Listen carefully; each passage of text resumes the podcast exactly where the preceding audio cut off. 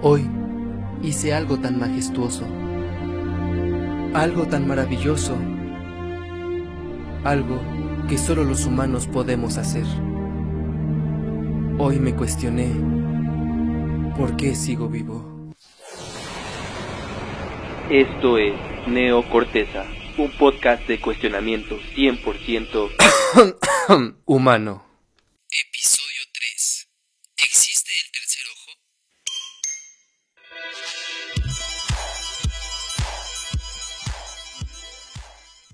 Muy buena existencia tengan todos ustedes, sean bienvenidos a Neo Corteza, un podcast de cuestionamiento 100% humano. Humano y ¿qué nos hace humanos?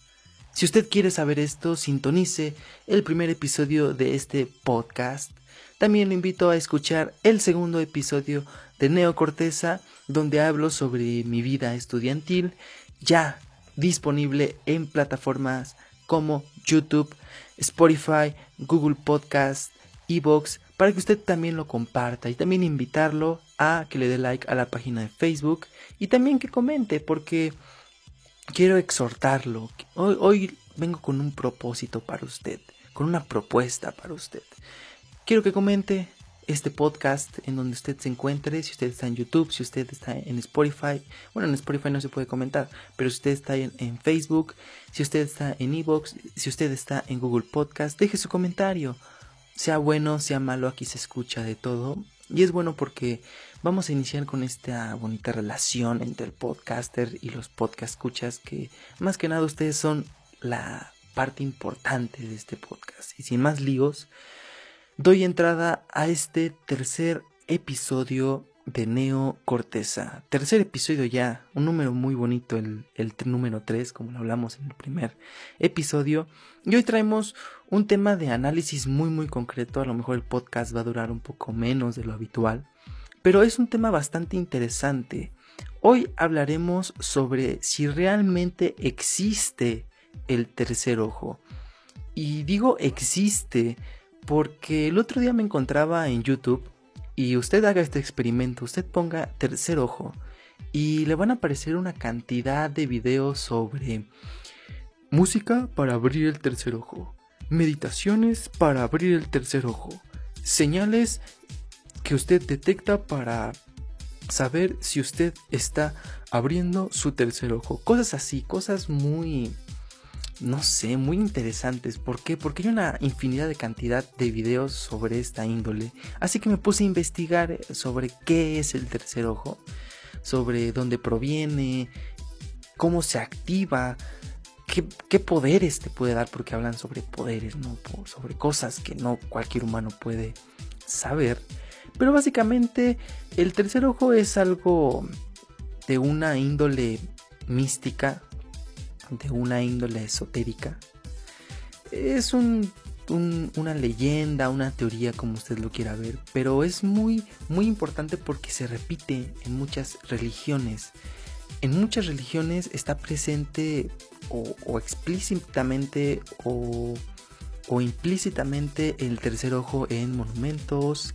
También se puede ver en, en obras de arte, en, por ejemplo, también en pasajes de cualquier libro religioso se menciona un tercer ojo. Tal vez a lo mejor no se diga tal cual las palabras, pero se tiene presencia en muchas religiones sobre este tema. Este tema que causa mucha, pues mucho morbo, ¿no? Como que, como es, es, es que es muy interesante porque, porque inicia el tercer ojo como, como parte de que te atrae, de que dice, tú puedes conocer el futuro y vas a ver la realidad como realmente es cosas así, ¿no?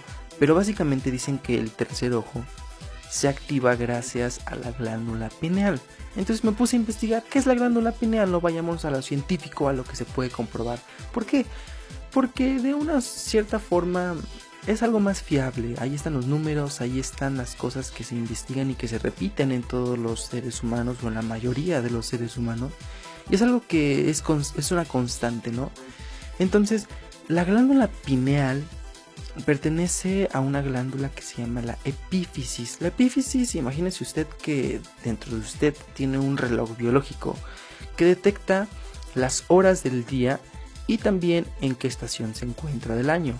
Es un reloj que es cíclico a nivel anual y cíclico a nivel diario, diariamente. Y qué es lo que hace, eh, básicamente esta glándula expide sustancias al cuerpo a determinadas horas del día. En especial la glándula pineal se encarga de una sustancia que se llama la serotina, donde se deriva la melatonina. Esto eh, es como la misma sustancia, pero tiene que ver más que nada con la reacción física que suele tener al tener contacto con la luz. Usted durante el día produce serotonina. La serotonina es lo que lo hace mantenerse activo, lo que lo hace mantenerse despierto. Entonces a lo largo del día, como va bajando el sol, va teniendo menos penetración de luz en los, ojos y por consiguiente también menos entrada de luz en la glándula pineal. Entonces por medio de reacciones químicas, esta serotonina se va convirtiendo en melatonina. Que la melatonina hace que se sienta cansado, que se sienta fatigado para ya acostarse a dormir y durante el día cuando va amaneciendo este proceso se mantiene a la inversa, la melatonina se convierte en serotina y así todos los días que usted siga viviendo. Y, se, y se dice que al usted desarrollar o controlar esta glándula puede desarrollar el tercer ojo. Ahora, la glándula pineal viene del nombre de pino o piñón, como es el fruto del pino, estas como como conchitas o como, como arbolitos que usted puede recoger que son muy típicas en Navidad. Eh, se, se, le tiene mucha relación porque se parece, pero en el cerebro es de una forma muy, muy minúscula. O sea, un frijol podría quedarse, yo creo que hasta corto con el tamaño de la glándula pineal. Esta glándula pineal se encuentra conectada a sus dos hemisferios y se encuentra en el centro de su cerebro. Esta glándula pineal es muy, muy, muy, muy, muy, muy, muy, pero de verdad muy pequeña y es muy importante porque gracias a ella podemos sentir sueño, podemos sentir ya esa como parte de, que ya va a amanecer y el mismo cuerpo va detectando esto y va generando serotonina para que usted se levante. Ahora, ¿cómo se relaciona esto con el tercer ojo? Investigando más sobre las señales míticas que se dicen que, que tiene la persona cuando abre su tercer ojo, es que escucha sonidos nocturnos. Y me llamó mucho la atención esto porque, bueno, desde un punto mío, esto es un punto personal y espero no causar desinformación, sino más que nada que usted lo, lo escuche y después bajo su propia crítica diga, ah, a lo mejor esto suena lógico o a lo mejor esto suena muy loco. Pero eh, yo, yo, yo pensando decía, sonidos nocturnos. Una de las señales es que usted se duerme y después despierta y escucha ruidos. O sea, no está soñando, sino que en la vida real se escuchan ruidos que no existen. También eh, hay un incremento de la intuición. Usted puede predecir el futuro, cosas que van a pasar el, aumento de la capacidad visual que se dice que se ven otro tipo de colores, unos colores más vívidos o distorsiones de colores. Y una paz interior y exterior y una, un estado de bienestar máximo. Y pensando dije, bueno, si usted altera esta parte de la glándula pineal y usted dice bueno, los científicos dicen que la serotonina se va transformando por medio de la luz a, melatonina. Y uno cuando medita, cuando está en un estado, pues ahora sí que interno, personal, no hay una entrada de luz. Y esto me causó mucho interés porque básicamente la glándula pineal se activa por medio de meditaciones. Y si usted domina o si usted aprende a dominar esta glándula puede ver su tercer ojo. Pero me causa aquí algo muy, muy extraño porque a fin de cuentas el cerebro es algo químico, el cerebro es una, un laboratorio químico que está en constante cambio.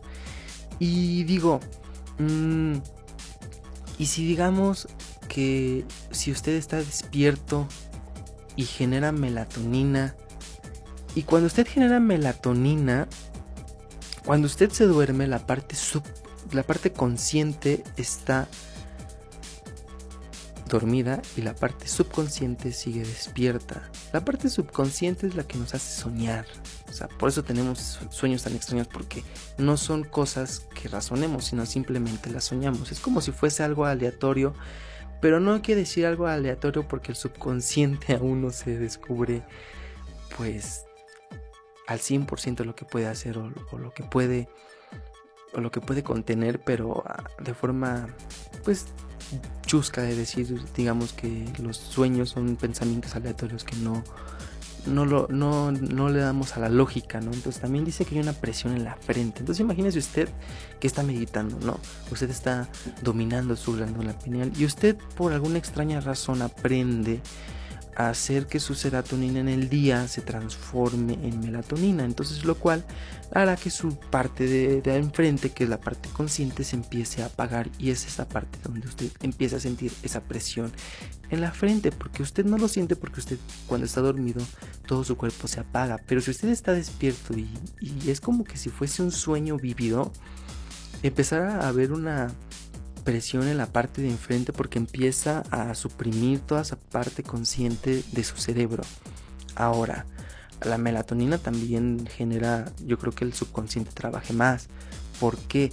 Porque básicamente yo pienso que está viendo cosas que su subconsciente le está dando. ¿Por qué? Porque es lo mismo que usted ve en un sueño. En un sueño tiene los ojos cerrados, pero por medio de ellos podemos ver los sueños. Entonces imagínese usted como si estuviera dormido, pero a la vez no, pero a la vez su cerebro detecta que está soñando y está viendo más allá de las cosas.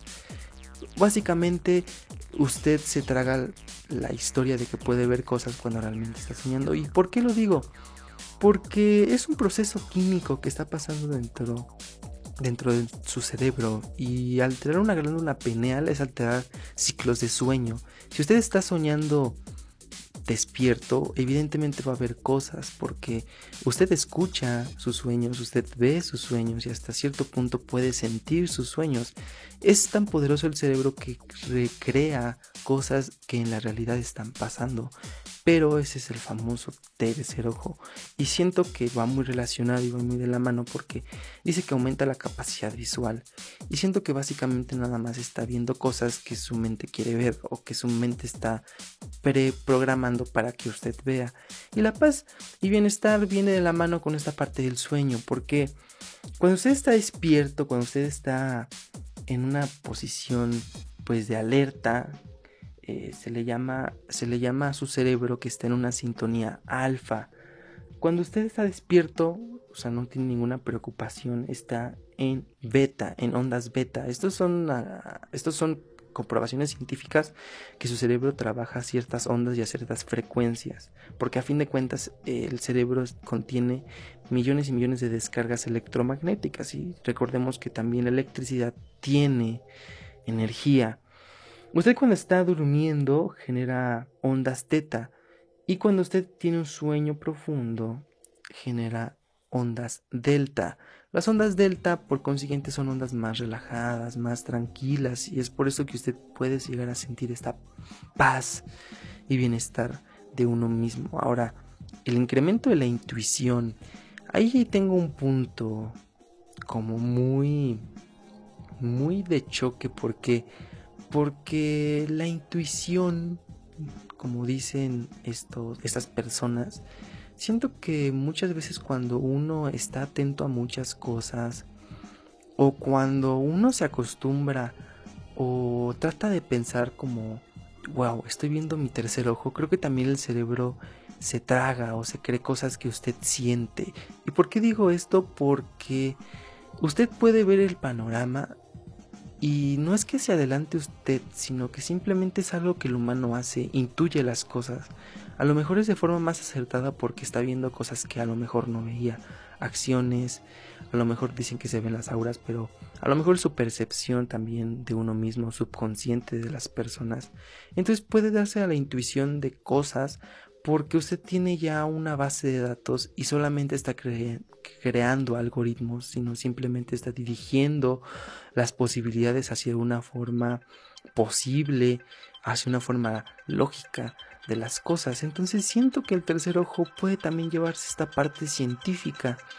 Ahora, ¿por qué hay, es tanta la controversia del tercer ojo? Porque siempre nos atrae lo místico pero jamás le damos un lado racional porque puede ser que usted salga desilusionado de este podcast porque pues para mí no existe un tercer ojo sino simplemente es una alteración de ciclos de sueño. Y para eso está eh, las cajas de comentario porque usted puede decir sabes que yo no estoy de acuerdo con lo que dices por esto por esto por esto. Pero aquí están las fuentes. Hay una investigación detrás porque yo creo que decir las cosas no es simplemente lanzarlas al aire, sino simplemente debemos de enfocarnos en las cosas que se han investigado, en las cosas que se han dicho, con ya personas que se dedican en su área. Y esta parte de ver este como misterio que se tiene sobre el tercer ojo y darle un lado científico no suena tan loco. ¿Por qué? Porque yo creo que van también de la mano. Yo creo que a ciencia ciertan los anteriores habitantes de la Tierra que creían en este tercer ojo, representaban este tercer ojo, lo hacían por algo, sabían a lo mejor que podían ver cosas, pero relacionan siempre la glándula pineal, porque no creo que tampoco las grandes civilizaciones de antes tampoco no se dedicaran a la medicina y todo ese tipo de ver las cosas y cómo reaccionaba la gente. Entonces, yo creo que de ahí surge, de ahí surge esta parte del tercer ojo interesante o no, a mí me parece algo sumamente polémico porque hay gente que cree mucho en esto, cree mucho en, en lo que no se puede comprobar científicamente y está bien, es respetable porque todas las gentes pues pensamos de diferente forma. Y yo en lo personal siempre me gusta darle un tono científico. ¿Por qué? Porque es una parte de entender también la realidad. O sea, muchas veces nos peleamos con las matemáticas, pero las matemáticas es la forma más precisa de poder describir la realidad. ¿Por qué? Porque en lugar de decir hay un montón de manzanas, decimos hay tres manzanas. Y eso se acerca más a la realidad que decir hay un montón de manzanas. Entonces, esto lo dejo sobre la mesa. Un podcast básicamente sencillo, concreto, al punto, porque me causó mucha pues, controversia, ¿no? Cuando lo vi, aparte aprovechando que es el tercer podcast y agradeciendo pues que usted sintonice este bonito programa, pues ya con la pena, con la tristeza, pues de volver a despedir de todos ustedes, de pues esperar una semana más para el siguiente podcast que adelantando un pequeño spoiler va a ser un podcast muy muy polémico porque hablaremos de política. Y hablar de política es hablar en el mismo infierno. Así que por el, por el momento ha sido todo. Yo soy Piquiños.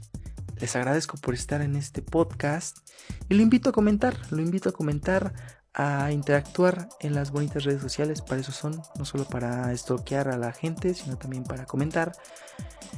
Y deseándole sobre todo y como en cada podcast, muy, muy, muy, muy, muy buena existencia siempre.